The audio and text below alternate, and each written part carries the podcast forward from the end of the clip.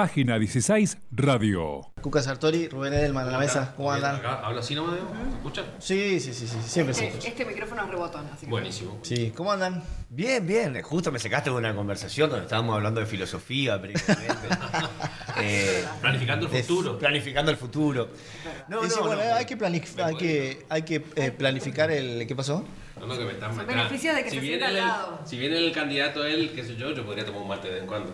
Reclamo vivo. Ah, ah, bien, No, bien, no, bien. No, no es cierto, no es cierto. Eso porque soy tuerto y judío, ¿viste? Esas cosas le pasan. Epa. Estamos filosos, Rubén, no, pará. Sí, ¿Qué volví. pasó? Estamos, estamos diciendo que página Sí, sí, 16 sí, sí, está sí, discriminando, está. hace actos de discriminación. por favor. y ahí empezaba la, la rueda. Después de terminar el diario. Estoy en ¿eh? vivo, estoy en vivo en el Twitter a ver qué está pasando. Hay hashtag, ¿viste? Hashtag página 16. No nos dejan salir del estudio, ¿viste? Estamos tal como- cual. Sí, sí, sí. Ah, Pero bueno, no manifestación afuera. Manifestación. tenés- Además, vamos a convocar a los compañeros, vamos a convocar a los compañeros que vengan acá. Y que... De la cole. Sí, sí, sí, sí. sí. De la cole. Pero, pero, pero no se movilizan, no se convocan, ¿no? Eso ya fue, ya está. Ah, ¿ya está? Sí, ya está, es cosa del pasado. No, no, no, ahora volvió. No está bien. ¿Se volvió? No, volvimos. la ¿A qué se volvió ahora? Guarda, guarda que vuelve. Los compañeros, vos decís, los Compañeros se están organizando. No, yo creo que se volvió a una época, de, digamos, la militancia hoy, ese acto de convocar, de volver a las plazas. Está bueno creer y decir que uno tiene ideología. Sí, o una forma de pensamiento, de queja. También, sí, sí. A ver, Sí, se fue, se fue eso, el descreimiento por la política y el político que hacía política no diciendo que era político, porque eso es muy gracioso, ¿no? Yo no soy político, papá está haciendo política. Claro, es como blanquear algo que. Se flaco, terminó, eh, se terminó, eso terminó. Es ¿Terminó? gracioso cuando dicen, no, a mí no me gusta la política, la sí, sí, verdad. sí, sí, pero está haciendo política, papu, no. Eso terminó.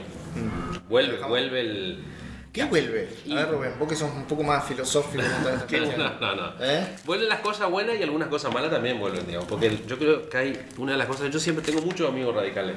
Y ayer hablaba con uno de ellos y le decía eh, que, que el, el macrismo perdió la- una oportunidad histórica de, de cortar con algunas cosas muy importantes de, de lo malo de la política. Porque la política tiene sus cosas malas. Y el macrismo supuestamente venía a cortar con eso, a cortar con los negociados, a cortar con el, el voto en el, el voto en Cámara de Diputados y en el Senado. eh, Se arregla a último momento, el que, el que cuando no sabe quién vota quién es porque está esperando que lo llamen por teléfono, digamos. Sí.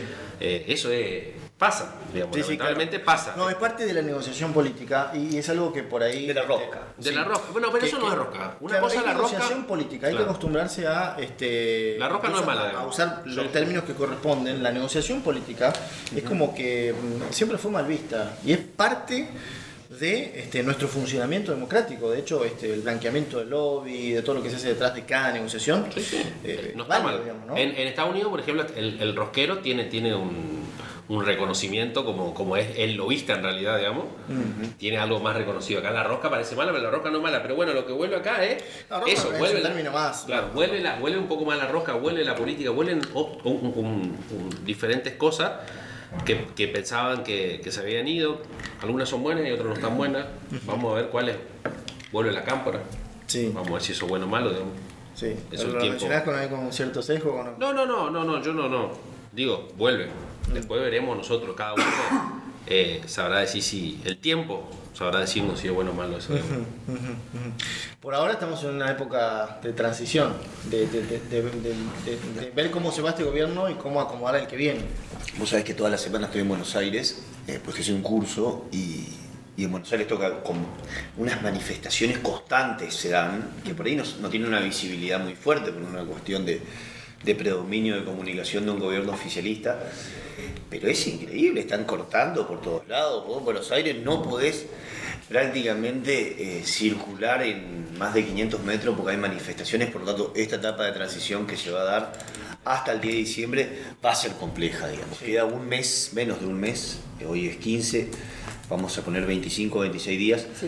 donde realmente va a estar duro. Sí, estar- donde encima para completar lo que está pasando en Bolivia, en Chile, no ayudan a una transición ordenada. digamos. Son cosas que complican la transición, que no estaban en los planes de nadie. O sea, la transición en sí es, es compleja y con esto y con este panorama es más compleja aún. digamos. sí, sí. Digamos que el contexto eh, latinoamericano, de los países este, latinos, este, ha- tiene su impacto en nuestro país. La suerte que hemos tenido es que, mm, bueno, hemos resuelto todo a través de las, de las elecciones, ¿no? de Sí. las urnas. Y- y Eh, eh, todavía la Argentina se mantiene pacífica en el sentido de decir, no, antes de este, dar prioridad al, al tema de las calles, fuimos, votamos y de alguna manera se está respetando eso, ¿no? Y, no, y hay algo que es sumamente contradictorio, si se quiere, digamos. Argentina en una crisis económica muy fuerte, uno de Sí. los países de Latinoamérica, tiene que estar hablando de Bolivia, que tiene una estabilidad económica durante años, con Tremenda cuatro estabilidad. puntos de crecimiento Claro, anual, eso 1.2 de, de- de inflación. 1.2 de inflación, nada. Se prevé que para este año sea dos puntos, nada más que eso. No, y se prevé que era uno de los países latinoamericanos con mayores crecimientos. Sí, cierto. Y uno dice, qué raro, ¿no? Porque nosotros que nos toca ayer sesionar, o, o llamar a una sesión extraordinaria por parte del Senado para debatir sobre el caso Bolivia, vamos a Sí, poner. sí, sí. Mientras nosotros tenemos una crisis económica y hay una estabilidad y crecimiento en los últimos años, como evidentemente todas las demostraciones sociales de crisis son distintas, son diferentes, ¿no? no, no. Sí, o políticas, o sociales, o económicas, pero to- todas tienen a gente en la calle. Claro. Sí, sí, de igual manera me parece que la gente lo que no perdona es esto de este, que el político, el dirigente siga estando. Eso, es- durante- eso es un error del progresismo. Es un error, pero a mí me, me, me, me- me- me pone, me enoja mucho la falta de creación de cuadros políticos Sí. de, la- de- de los grandes líderes de o la Latinoamérica. falta de capacidad de trasladar ese, ese poder, ¿no? y, y es formación de cuadros, digamos. O sea, hoy en día apareció un liderazgo. te aparece un Alberto Fernández candidato a presidente, pero que no venía, digo, venía muy peleado con Cristina, no es un cuadro, o sea, pero después de Alberto, y bueno, Kicillof, vamos a ver cómo le va a Buenos Aires, pero en Bolivia no tenían, no tenían reemplazo, en Brasil se tuvo que inventar una edad, que, ¿qué pasó con Haddad? Que no lo conocía nadie, entonces, bueno, Sí, costó mucho. costó mucho candidato, sí, sí, eh, sí. ponerlo como candidato, y, y- y- y acá no, no hay. Pero ahora, por ejemplo, en el contexto de Brasil, eh, más allá de toda la euforia por el tema de la libertad de Lula y demás, y todo lo que representa Lula, ¿no? Para- para incluso a nivel de escalas sociales y demás. eh, ¿Esto tiene su impacto real en la posibilidad de que el tipo vuelva a, a lograr una presidencia? Porque, porque ahí está la discusión. A ¿no? mí, a mí- a mí me tocan temas personales, pero que es una cuestión sumamente... A ver, para mí Bolsonaro es lo peor que le pasó a la política. Eh, eh, mata el altruismo, mata la filantropía, mata el espíritu de servir. Entonces, eh, cualquier juicio de valor con respecto a, a alguien que llegue como es Lula me genera esperanza, pero porque me genera tanta negativa esta- este tipo de personaje. Y voy a ser claro, salgo de un lugar, si quiere, analista, me pongo en un lugar más sentimental, que espero que SIFA. Sí, no, te, no cosa. te estoy diciendo, te estoy diciendo, espero, Espero que, que sí. sí. Pero sería, pero sería un error del PT, del Partido de los Trabajadores de Brasil, que el candidato sea Lula. Bueno, pero ya dijo, el que no va a ser. Sería un error que él sea candidato. Sí. Lo mismo que pudo que pasó aquí en Argentina con respecto a Cristina. No, no. eh, eh, eh, más, más o- más o menos, lo- más o menos lo mismo. Pasa que, que, que Cristina es, para mí representa mucho más que Lula digo, en cuanto a, a- a nivel de popularidad. Los votos son de Cristina, no del Partido Justicialista, o sea, no existe. En cambio, el PT tiene una base de formación, una base de trabajo muy fuerte. No es lo mismo el PT que, el, que, que una cosa, el PT se puede comparar con el Partido Justicialista, que el Partido Justicialista no acompaña a Cristina sola, digamos.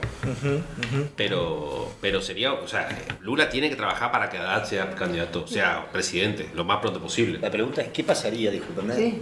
Si no hubiera sido Macri, hubiera sido Es que Vidal, eso- eso estaba por ejemplo, pensando. la candidata? ¿Sería No, el mismo resultado? Si no hubiera ganado Alberto Fernández. No, sí- Si simplemente acá el mismo resultado sido- dice, cambia eso que decís vos, Facundo, eh, o Cuca, digamos, para- hay dos Facundo, pero Sí. cambia, cambia si solamente se hubiese desdoblado la- las elecciones, si se hubiese desdoblado la provincia de Buenos Aires con la presidencia. Se hubiera Ahí- validado a Vidal. Bueno, fue lo que, lo que el enojo de, de Vidal, digamos. Claro. de haber- Hubiese cambiado totalmente. De, de, de, las elecciones. Morales la dobló y, y así logró una... En Jujuy, digamos, Sí, sí, que sí. siempre fue Sí. ícono del peronismo. ¿eh? Entonces, Esto, esto, esto es un tema, si hubiese desdoblado, hubiese, quizás sería otro resultado. Bueno, y si no hubiera ganado Alberto Fernández y la crisis hubiera eh, seguido sin rumbo o, o con esta insistencia del presidente Macri de, de seguir este, por el mismo camino, ¿ustedes creen que la gente hubiera estado en las calles acá, que hubiera eh, habido más malestar? Yo siempre digo que, que no es tan real esto que la gente no tiene memoria. Bolivia y Chile están viviendo su 2001, digamos. Nosotros ya tuvimos nuestro 2001. Eh, los muertos lo pone siempre el pueblo y, y no es tan sencillo, digamos. O sea, no es tan, no es tan alegre, no es tan... Me parece que, el- se, se- a- se aprendió la elección. Y está demostrado, digo, no era... No, no, pensar en una continuidad de Macri para mí era imposible. Porque la gente entendió Macri nunca, nunca le encontró la vuelta en la política, nunca le encontró la vuelta en la economía. eh, y, y- y la gente no, no, no, no. Es muy difícil que vuelva a pasar que- o que pase lo que pasó, que está pasando ahora en Bolivia. Eh, De todas maneras, la- las elecciones para Macri no fueron malas. Tuvo un buen resultado electoral, si se quiere. Es decir, hay un gran sector de la, de, de la población, digamos, que quedó fuera de ese voto hacia, hacia, hacia Fernández. ¿no? Sí, pero viene el proceso de destrucción que hay que ver cómo lo, lo asimila el macrismo, el proceso de división de, de la Cámara de Representantes, el, el bloque se va a terminar dividiendo. Eh, cuando uno pierde unas elecciones, ese proceso de incertidumbre que viene el próximo año es alto. Sí. Hay que ver qué hacen los radicales, hay que ver qué hacen las fuerzas que siguen aliadas al PRO, que no son del PRO duro. Dentro Claro. del PRO también ya se empezó a gestar ese proceso de identidad, se quiere, Sí, de, diverso. de- de alguna manera ya empezaron a desplazar al radicalismo. Eh, Sí. Grandes figuras del radicalismo que también va a tener su interna, su mea culpa. Cornejo no creo que adentro. Necesariamente el radicalismo tiene que abrirse de, de, de Junta por el Cambio. O sea, no le puede ser. Era la O sea, el PRO llegó donde llegó porque el, el- el radicalismo le dio, le dio territorialidad, digamos, pero ya no, no tiene por qué la base hacerlo. electoral. Sí, sí, sí, ya no tiene por qué hacerlo.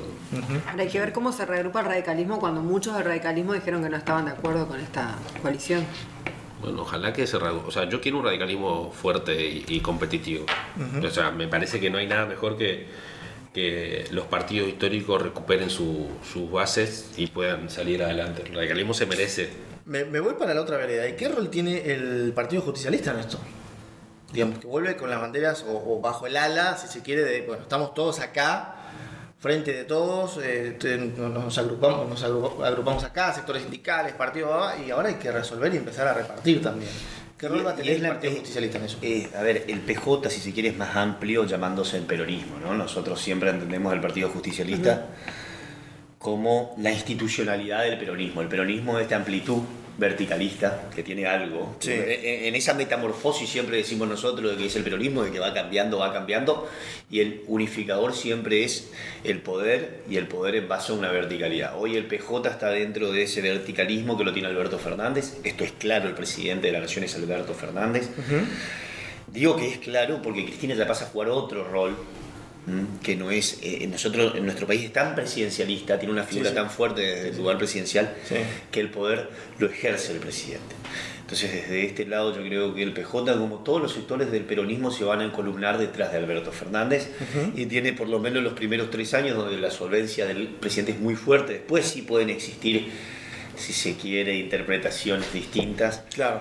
Eh, van a estar bajo el ejido del fernandismo. O sea, Mm. hoy saquemos el pejotismo, saquemos el kirchnerismo, hoy ya empieza a gobernar el fernandismo Sí, con. Santiago Cafiero, con los Ahí viene, ahí viene lo que va a estar bueno. digamos. O sea, los muchachos van a tratar de inventar el fernandismo y el cristinismo. digamos. De inventar. Y sí, el fernandismo es algo inventado, digamos, no existe. Sí. El cristinismo existe. Pero, pero va a haber una batalla entre los fernandistas y los cristinistas. Lo, lo hubo, lo- la, que no, digo, no es malo, si vos lo sabés manejar, no es mala. La hubo, hubo, hubo cristinistas y, y- y- y nestoristas, digamos. Cuando Néstor era presidente, había divisiones. O sea, Alberto era cristinista, después se pelea con Cristina, pero Alberto era más afín a Cristina que a Néstor, digamos. Sí. Eh, ah, no era al revés la historia. No, no, no, no, no. no. Ah, Porque viste que en se campaña se, se ocuparon de, de rescatar su figura muy asociada a Néstor. Néstor. No, no. Él, él, él era, él eh, impulsa la candidatura de Néstor, pero una vez que Néstor llega a presidente, él, él se, se, se hace aliada de Cristina, se hace aliado de Cristina, digamos. Sí. Después se terminan peleando, pero hay que ver cómo se lleva, inclusive en la provincia acá, para volver, aterrizando un poquito en Misiones, Sí. hay que ver cómo también en Misiones va a estar bueno ver el, cómo se dibuja el mapa, político. el mapa político de los ya- albertistas y los ya hay muchas cristinistas. voces que están reclamando lugares a nivel nacional eh, y pasa en todos lados porque son los entienden que son los que acompañaron desde un principio, los que están hace 10 años. Bueno, eso, eso. Ahora sacan, eh, eso, ahora sacan, ahora empiezan a sacar, los muchachos empiezan a sacar, van al, al, al baúl de los recuerdos y sacan el currículum. Acá la foto Eso- con. Sacan la. Claro, no, la foto, acá Eso te- no sirve eh, cuando vos caes en, la, en esa teoría de, de lealtad, si se quiere, en política, no, no, no sirve y no conviene. Pero eso es el peronismo también. Eh, pero el peronismo se ¿Por qué actualizó. decir que, que- que no conviene? Y no conviene porque vos caes dentro de una lógica de achicamiento en vez De agrandar, de- en vez de agrandar, digamos. Eso- ¿Vos ¿Qué eso es, tenés sí. que hacer cuando llegas al poder? Justamente buscar, llamar y, y en esta situación hay que... Claro. Pero perdón, alguien también debería hacerse cargo de la derrota de 2015. ¿Cuál derrota? No, la Porque- esa es la pregunta. electoral del 2015. Pero Pero esa esa- acá eso es nadie culpa de, acá o en Buenos Aires. No, digo, no, no, no, ni siquiera para echar culpas. Ah. Digo para justamente esto que decir, digamos, de cobrarte y decir, muchachos, yo- ya hicimos lo que podemos hacer. eh, demos un paso al costado. quizás. No, no, eso no va a pasar. No, jamás va a pasar. No, yo no pasa. conozco ningún político que dé un paso al costado. Que diga, che, me equivoqué, doy un paso al costado. No, me equivoqué, pero aprendí. Sí. No, claro. Eh, siempre es lo mismo, me equivoqué, pero No, no. pero no jamás, siempre nos equivocamos. En una mesa de diálogo entre amigos asado, amigos, mujeres, hombres, digo, siempre está el che, un mes antes de las elecciones, o el PRODE. ¿Cuántos votos vas a sacar? ¿Cuánto? ¿Quién va a ganar? ¿Te pasa? ¿Pasa o no pasa? sí, sí. Después llega el día después de las elecciones. No, yo, no, si yo dije que iba. yo te dije. Yo te- Imposible de confirmar. claro, eh, eso, eso pasa, eso es así, digamos. O sea, en el 2015 nadie se acuerda, culpa de quién fue. digamos. ¿Y cómo crees que Misiones va a leer todo este mensaje? No, ¿Cómo se va? Eh, A ver, Misiones ya interpretó, Rovira yo creo que interpretó. Desde esa lógica que, eh, eh, mirando la historia nuestra, los vicepresidentes nunca, más allá de ser presidente del Senado, si se quiere como función institucional, nunca ejercieron un- una dinámica importante dentro de la lógica de toma de decisiones.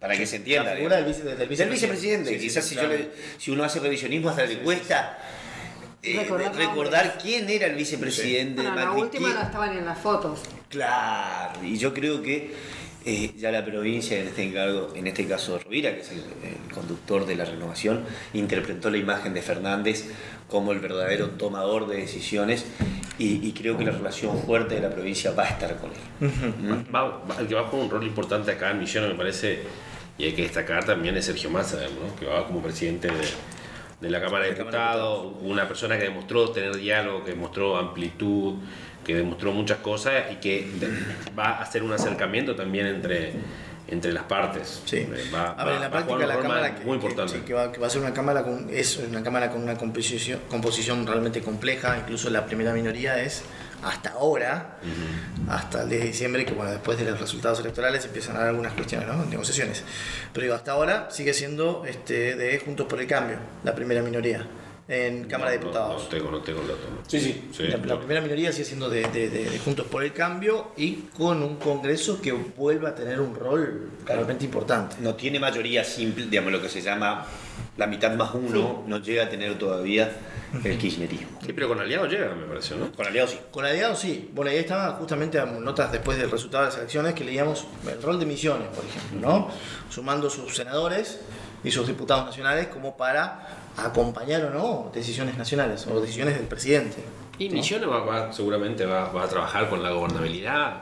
O sea, siempre lo, lo he hecho con Macri, me parece una cosa, más allá de que, bueno, yo no sea afín al, ni mucho menos al macrismo, digo, pero me parece que el rol que jugó Pasalaco fue muy importante para, para generar gobernabilidad. Eh, todos sabemos que Hugo por ahí no, no, no, no se siente nada, nada cómodo con el macrismo, ni, nunca, lo, nunca lo hizo, pero sí tiene la responsabilidad y el compromiso para con los milloneros para poder salir a sacar millones adelante. Y bueno, tuvo que trabajar con la gobernabilidad, yo creo que Oscar también lo va a hacer. Eh, Oscar por ahí sí se siente un poco más afín con, con, con Alberto, Lalo Stelato en, Posada también va a tener esa- ese vínculo eh, más sencillo que no lo tuvo Joaquín con, con el gobierno nacional, entonces va a ser más fácil acompañar las medidas, yo creo que desde el minuto cero se van a empezar a tomar medidas. Acá lo que hay que hacer, yo siempre discu- discutimos eh, el chiste con, con Facundo. Yo le digo, acá lo que hay que hacer es prender la maquinita e imprimir billetes. Acá lo que hay que poner es plata en la calle. Después, porque esto es, eh, como, lo, como lo dijo Néstor, no lo inventó Néstor, pero Néstor siempre lo dijo, esto es la política, no la economía. digamos. Eh, acá- política, nene. Sí, sí, acá hay que, acá, acá hay que, hay que darle, o sea, urgente que poner plata la, en la calle. Y no creo que ningún gobernador o ningún diputado se, en este momento se... ¿Qué es lo que nos hizo Macri? Que me sorprendió. Yo, yo siempre dije, eh, Macri este, a principios del 2019 iba a poner toda la guita en la calle. Y nunca, nunca la puso. No sé qué hizo con la plata. ¿Pero qué pasó? Él entendió mal cómo venía el gobierno, pensó que era otra cosa, lo, eh, no supo encontrarle el equipo, el Eso, mejor equipo todo, de los... es todo, es todo, para mí, esto yo no, no tengo duda, es todo error de Marcos Peña. O ya lo pensaba así, o Es querían todo- esto. Es todo error de Marcos Peña. Él, él cree- eh, nu- nunca entendió la dinámica de la política argentina y nunca entendió a la calle, nunca entendió a la gente. Nunca, nunca le importó. Cuando vos asumís una, una presidencia y lo primero que haces es sacar impuestos los autos importados y al champán, ya significa que vos estás gobernando para una clase y, y que el resto no te importa. Bueno, y el resto vota. Gracias a Dios. Cuca, tu gestión a partir del 10 de diciembre al frente de una banca en el Consejo Liberante. Bien, ¿Cuáles bien, son bien, bien, bien, bien. bien. Y con toda la expectativa y la responsabilidad que ellos requieren, así que estamos contentos. Estuvimos hablando con Lalo sobre esa, ese pedido de, de eficiencia, de, de efectividad en la toma de decisiones, hasta de austeridad, digamos, de bajarlos. Eh, hay una época, está fea la calle, digamos. Sí, sí, sí. Nosotros por ahí estamos, hoy nos centramos en la entrevista a hacer análisis de política, pero la góndola, Sí. la, la góndola está brava, digamos. Para todos, ¿no? Uno va al supermercado y es una, una adrenalina de decir, che, loco, ¿cuánto está? Vos me estás jodiendo. Claro, y nosotros que trabajamos, ¿no? El que no tiene o tiene un solo ingreso en un grupo familiar, la verdad que es triste porque te da una angustia. Eh, y ese desánimo se vio, por eso también después de las últimas elecciones como que un aire de cambio viene bien también. Eh, pero acá en la ciudad pasás, no sé, ves cuadras y ves tres negocios cerrados, ves cuatro negocios cerrados. Te vas al centro y no ves gente, eso es algo increíble. A mí me gusta mucho la Plaza 9 de Julio como lugar donde me- para hacer análisis cuando vos ves Sí, que la no hay movilidad, ¿eh? no hay movilidad de cobro en el banco, no hay movilidad de EMSA, no hay movilidad de pagos. Entonces efectivamente hay que ser muy responsable con las opiniones porque muchas veces eh, la góndola genera odio. ¿m? La góndola genera La odio. góndola genera odio. Y, y esto, y esto recae mucho sobre las decisiones políticas, porque el primer referente cuando uno va y dice, che, ¿cuánto está el litro de leche? Y automáticamente es, es que la política no puede cometer tantos errores como lo cometió durante los últimos años. Entonces, ir desde ese lado, asumir la responsabilidad que nos toca a todos, generar puestos de trabajo. Nosotros tenemos que generar puestos de trabajo, comparto ahí. ¿Y cómo, cómo lo harían? ¿Cómo lo harían desde el Consejo Liberante? Porque también uno se circunscribe a, a lo, a- a lo que le toca ejercer, ¿no? Claro. Es que ahí hay una, una visión limitada, si se quiere. No limitada, es una visión histórica de la política que es el funcionario se tiene que adecuar a ese espacio. Vamos a hacer de cuenta, el intendente es ABL, alumbrado barrio de limpieza. No, yo creo que hoy todos los funcionarios representantes tienen que salir en búsquedas de campos laborales. Entiéndase, reuniones con empresas del exterior, reuniones con empresas de Buenos Aires, porque vos eh, no podés sancionar una ordenanza si sabes cuál es la dimensión de trabajo que va a tener tu ciudad. digamos. Eh, Es como que, que te, te quedás en una laguna.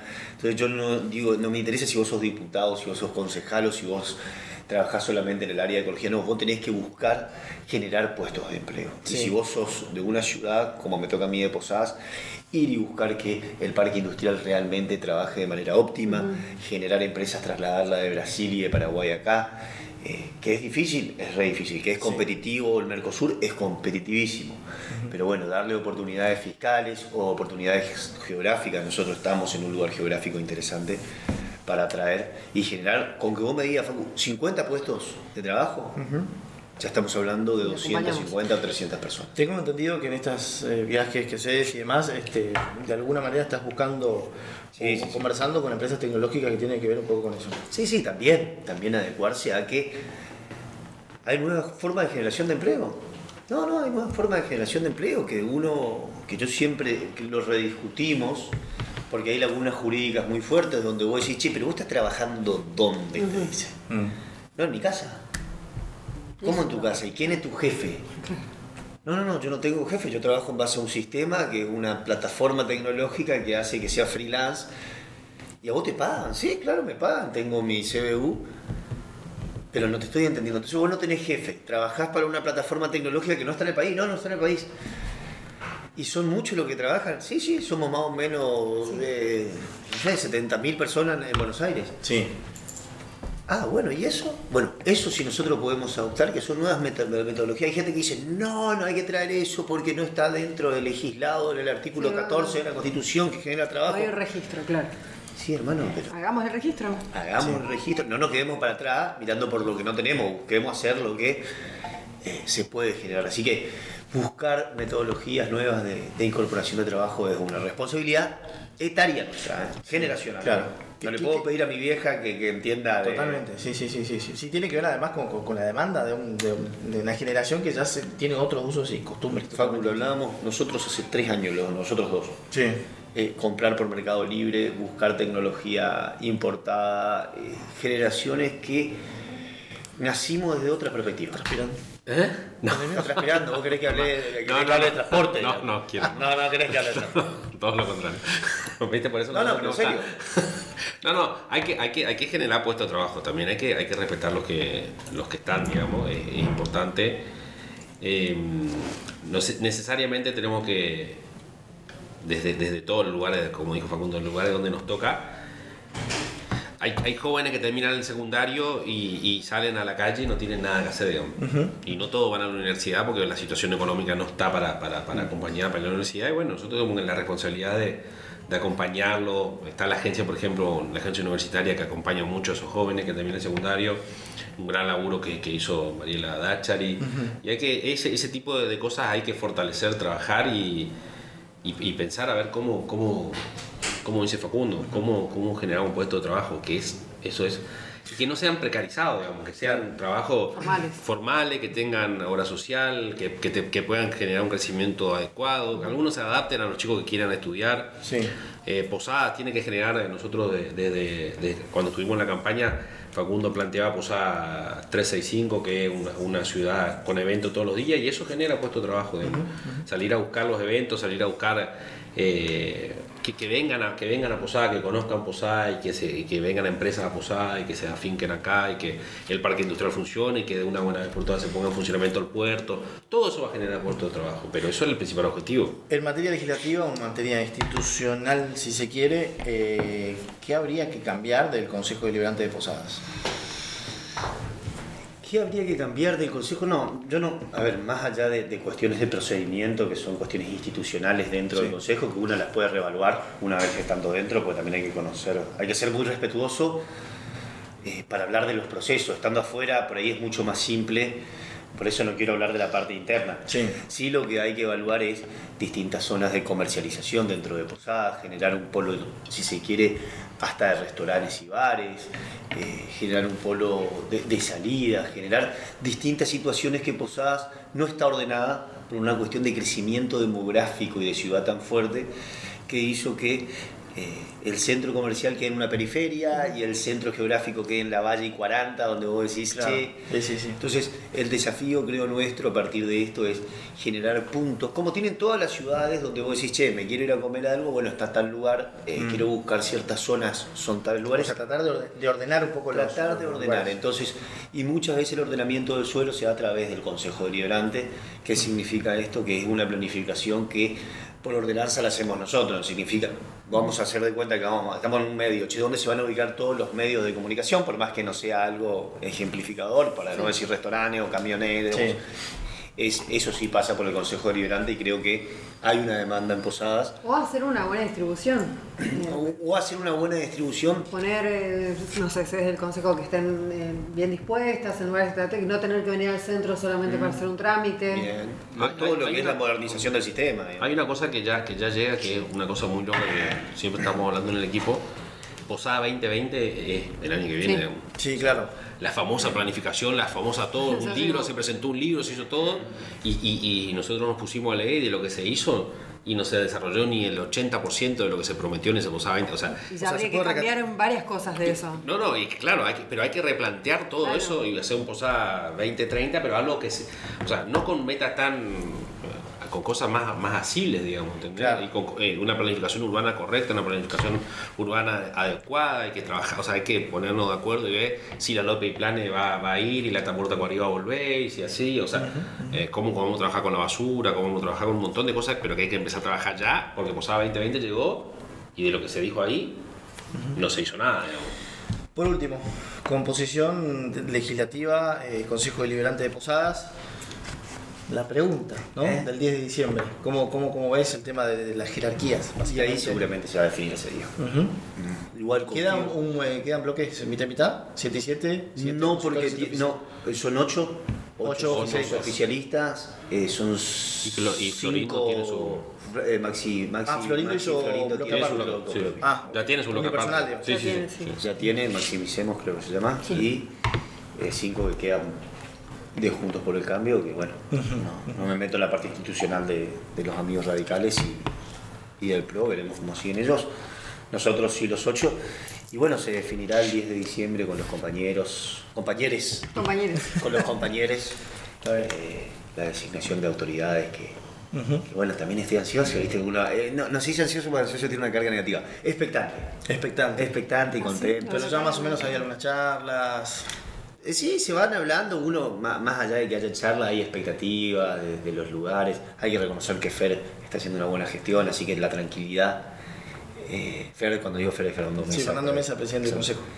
Eh, la tranquilidad de saber de que el Consejo está ordenado y, y- y que no como en otros tiempos por ahí que era mucho más, si se quiere, bamboleante, de, de bamboleos, batalla, batallas. Todo el tiempo, sí. Eh, está bien, así que seguramente lo que se dé, eh, vamos a estar contentos y orgullosos de poder gestionar, que esa es la idea, generar Bien. impacto con las ideas de uno. ¿Podemos sigue siendo Podemos o ya dentro del Frente, Renovador ya es un Firme, espacio podemos, firme. Firme? Podemos. Sí. Sí, sí, dentro, de, dentro del frente, pero, pero tenemos nuestro propio esquema de trabajo y nuestra for- propia idea y nuestro propio equipo. digamos. Como toda agrupación, digamos. Sí, sí, sí. Bien, bien. Bueno, vamos a ver qué pasa entonces de aquí en adelante. Rubén Edelman, Gracias, eh, Facu gracias, por haber chicos. estado. Página 16. Síguenos en Instagram, Facebook, Twitter.